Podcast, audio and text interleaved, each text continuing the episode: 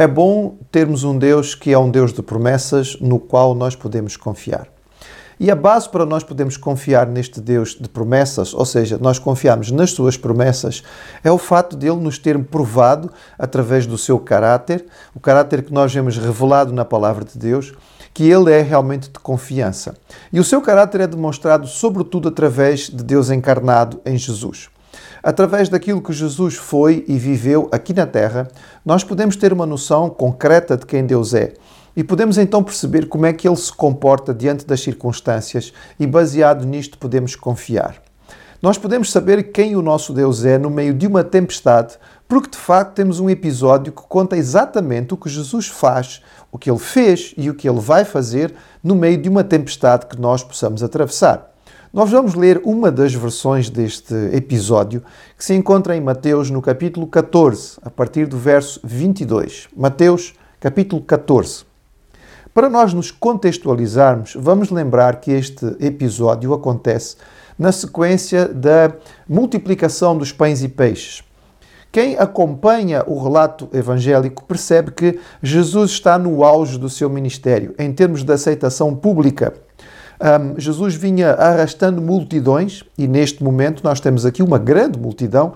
Havia 5 mil homens, o que quer dizer que, juntando mulheres e crianças, nós teríamos um, um, grupo muito significativo, certamente mais de 10 mil pessoas, o que era uma grande multidão para aquele tempo. Se fosse hoje em dia, nós diríamos que era um estádio cheio.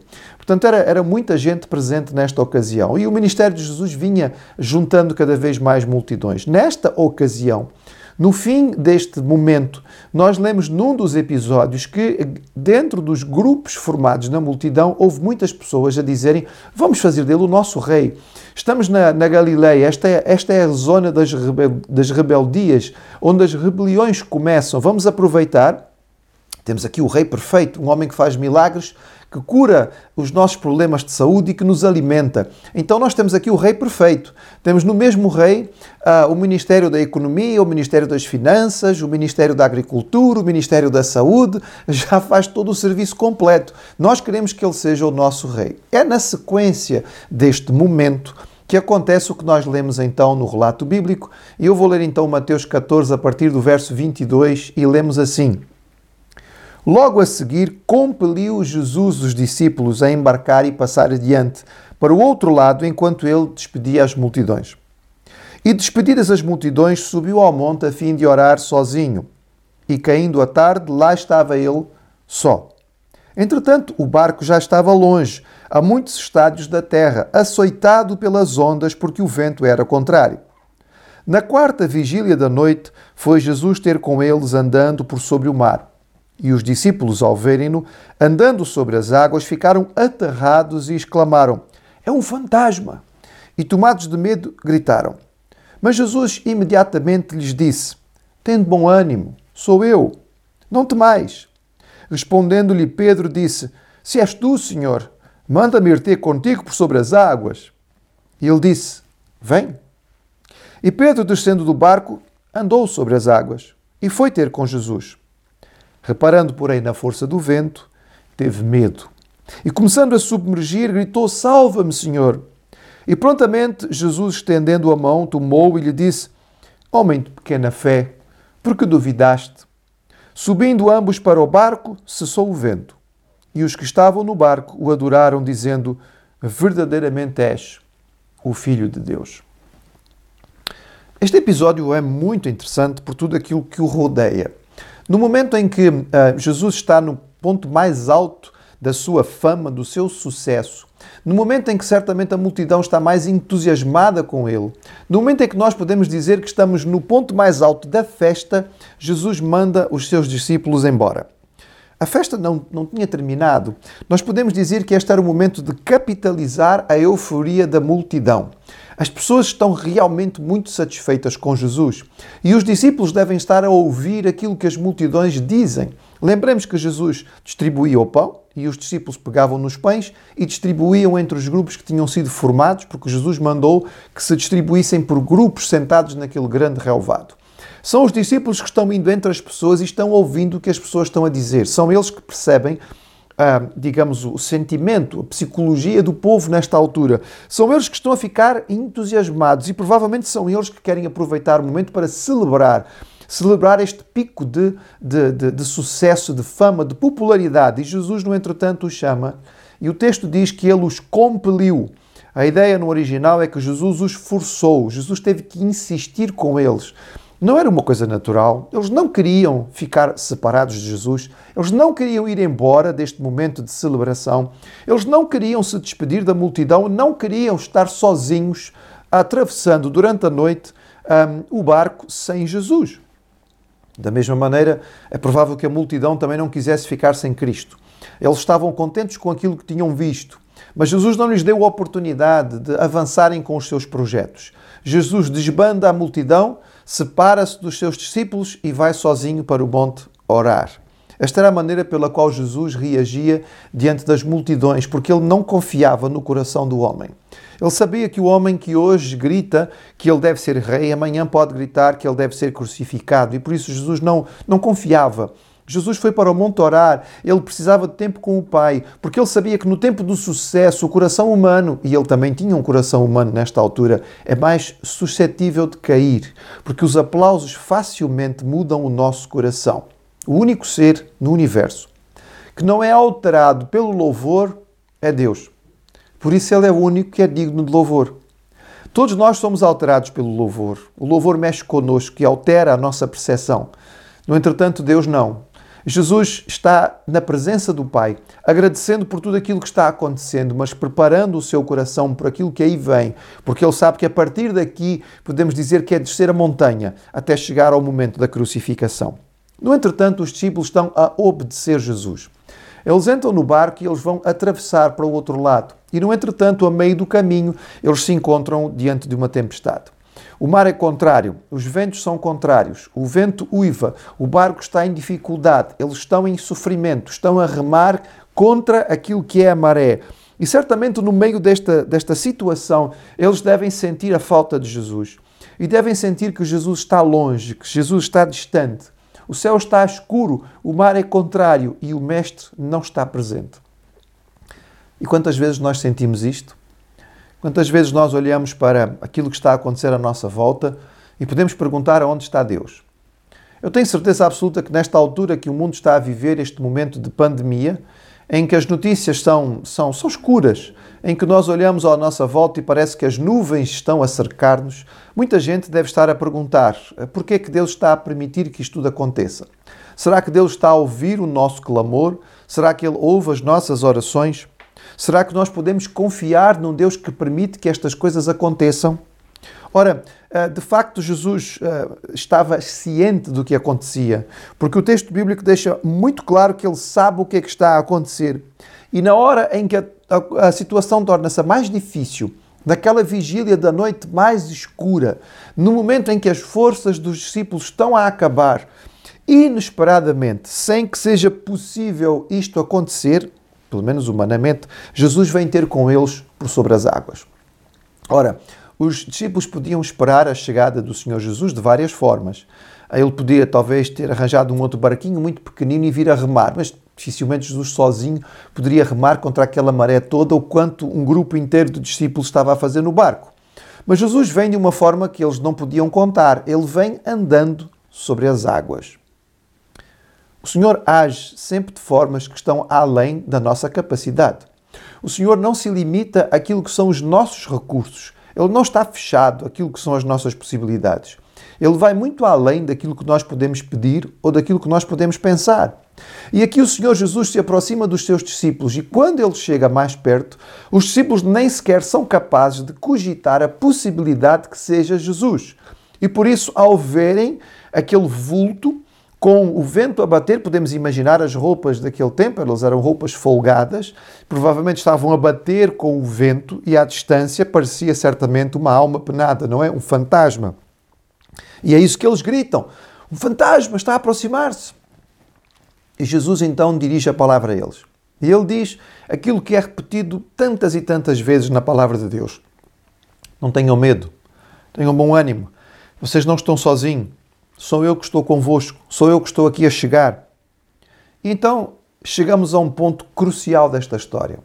O ponto em que há o desafio que é lançado aos discípulos. Aqui é o momento de fazer o contraste entre aquilo que é a razão e a emoção e aquilo que é a fé. Um dos discípulos que está dentro do barco coloca a possibilidade de que talvez seja Jesus. Estamos a falar de Pedro, aquele homem de temperamento, não é? Sempre muito forte, que está sempre pronto para responder, muito sanguíneo, muito extrovertido. E ele olha e diz assim: Mas, calhar é Jesus, olha, ele já fez tantas coisas extraordinárias, pode ser que seja ele. Senhor, és tu, ó, oh, lá, Senhor, se és mesmo tu, então manda que eu vá ter contigo sobre as águas. O Senhor responde com uma palavra simples, mas uma ordem direta: Vem. Se acreditas, vem. E o contraste e o desafio que é lançado nesta circunstância é-nos mostrado através das duas imagens que vão seguir imediatamente depois e que nós podemos facilmente pensar. A primeira delas é uma imagem extraordinária e fora do normal. É uma imagem sobrenatural. Este homem, um marinheiro, um pescador acostumado ao risco do mar, ele coloca as pernas para fora da borda do navio, do, do barquinho, ele salta para cima das ondas e, em vez de afundar, ele anda sobre as ondas em direção a Jesus. A imagem seguinte: o mesmo homem, agora olhando ao seu redor e percebendo aquilo que ele está a fazer, começa a raciocinar e imediatamente começa a afundar. Nós percebemos que há dois momentos, e nestes dois momentos e nestas duas figuras, nós temos duas coisas dominantes. Numa delas a fé, na outra a razão e a emoção. A razão diria o seguinte: estamos no meio de uma tempestade, Pedro. Atenção, o mar não é brincadeira. Há que ir e voltar, não é? O mar eh, já matou muita gente. Provavelmente tu mesmo, como pescador, tens amigos que já perdeste, talvez até parentes que ficaram um dia, porque as tempestades não são de brincar. O mar, eh, encapelado desta maneira como está, tu não podes uh, brincar com isto. Simplesmente é impossível fazer isto que foi pedido de ti. Ninguém pode andar sobre as águas. Isto é absurdo. A emoção que neste momento domina o coração dos discípulos é de medo. Eles estão ansiosos, eles estão frustrados, porque eles estão a remar e estão a perceber que não estão a conseguir progredir. Eles estão ansiosos porque eles sentem que o risco de vida está a crescer. Eles estão com medo, tanto que quando eles veem Jesus se aproximar, eles acham que é um fantasma. Juntando a razão e a emoção, tudo diz a Pedro: fica dentro do barco. O barquinho é pequenino, ele talvez esteja a balançar muito, talvez esteja a meter água, mas se há alguma possibilidade de segurança neste momento, é neste barquinho. A fé. A fé diz que Jesus era Senhor. A fé dizia a Pedro que tudo aquilo que ele já tinha visto Jesus fazer até aqui era prova de que Jesus era capaz de fazer coisas extraordinárias. A fé dizia a Pedro que, independente de tudo aquilo que ele sentia, tudo aquilo que ele podia raciocinar, se Jesus lhe tinha dado uma ordem, ele podia cumpri-la. E no primeiro momento, Pedro age pela fé. Ele sai do barco e ele anda sobre as águas. No segundo momento, ele depende do seu raciocínio e ele cede à emoção. Ele olha à sua volta, ele raciocina, ele percebe o que está a acontecer, ele faz as contas, digamos, à situação e o medo toma conta do seu coração. E ao contrário do passo anterior de fé, agora, motivado pela sua razão e pela sua emoção, ele começa a afundar. A fé é exercida quando nós sentimos uma coisa quando nós raciocinamos uma coisa e nós queremos outra e acabamos por fazer outra. É isto que acontece quando alguém crê. De facto, a fé não é necessariamente contrária à razão, mas ela vai além da razão. Ela ultrapassa a razão. Ela não se fica limitada àquilo que nós podemos perceber ou àquilo que nós podemos sentir, mas ela nos leva para um patamar diferente. A emoção é demasiadamente aberta e sensível à ação do inimigo nas nossas vidas. Ela está manchada pelo nosso pecado.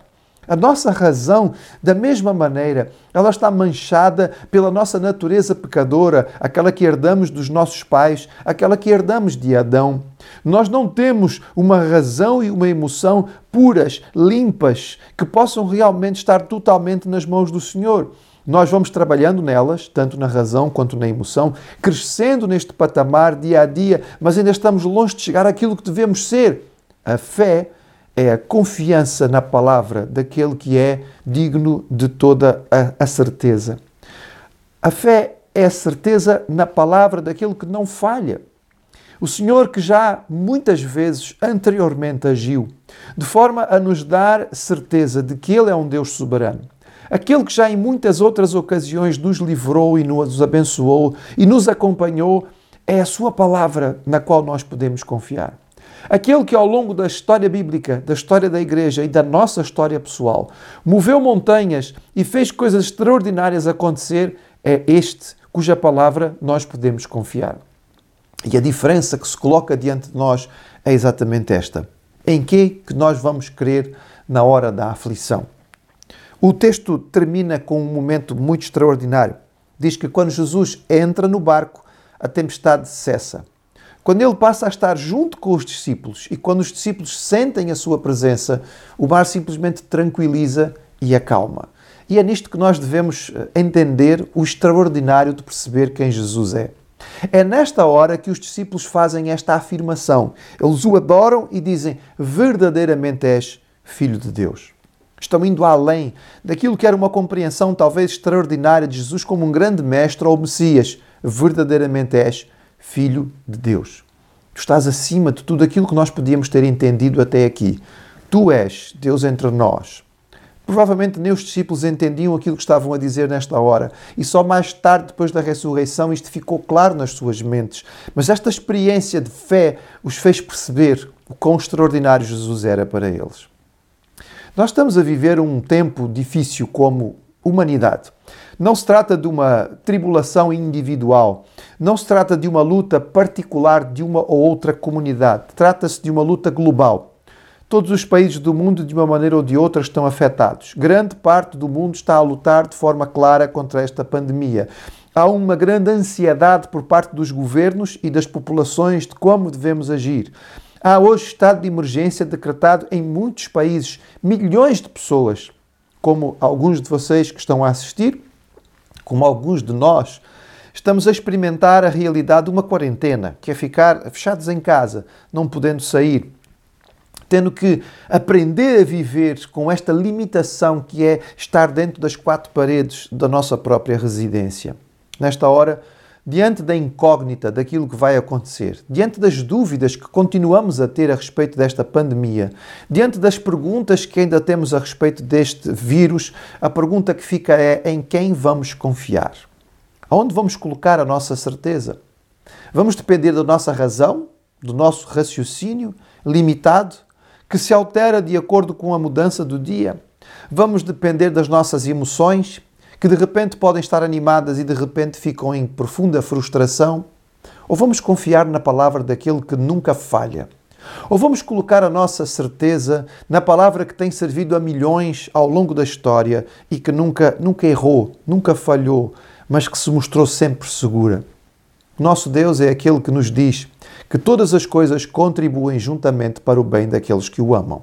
Ele é aquele que afirma: Eis que estou convosco, não vos deixarei, nem vos desampararei. É aquele que nos diz: Estou convosco todos os dias, até a confirmação dos séculos. É aquele que afirma: Eis que a bondade e a misericórdia nos seguirão todos os dias das nossas vidas. É aquele que diz: Aquele que eu justifiquei, a esses também eu vou glorificar. É esta a palavra que nós temos do Senhor, é nesta que nós podemos confiar.